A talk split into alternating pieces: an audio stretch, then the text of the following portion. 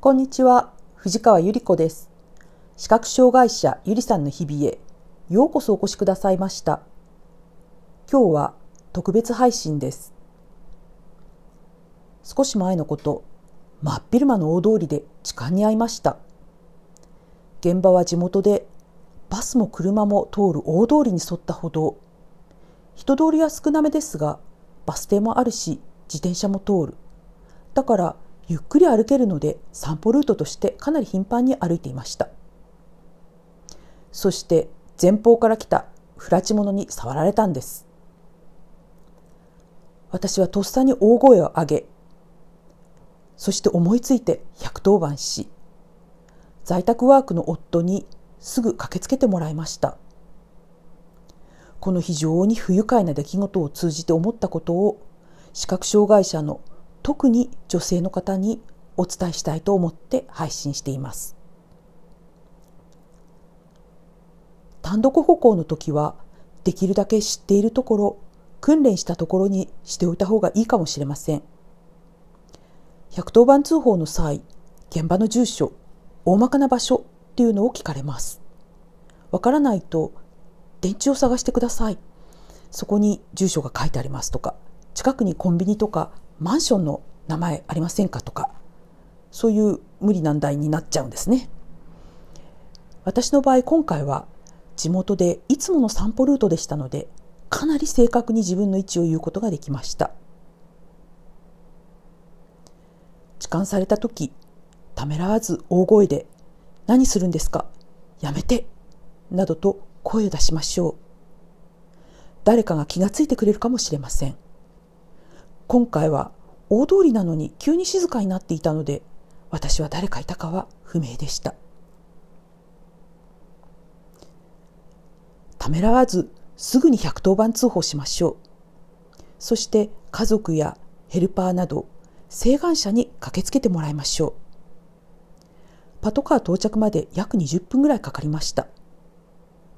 夫にすぐ駆けつけてもらったのでその良かったんですけれどももしそういう場合でなかった場合は私は家事援助のヘルパー事務所へ連絡して誰か来てもらったと思います。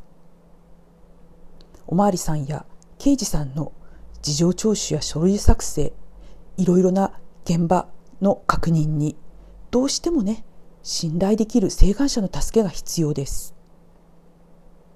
そして思ったのは iPhone のボイスオーバーを使ってえー、きちんと電話ができるようになっているいてね本当に良かったなと思いました。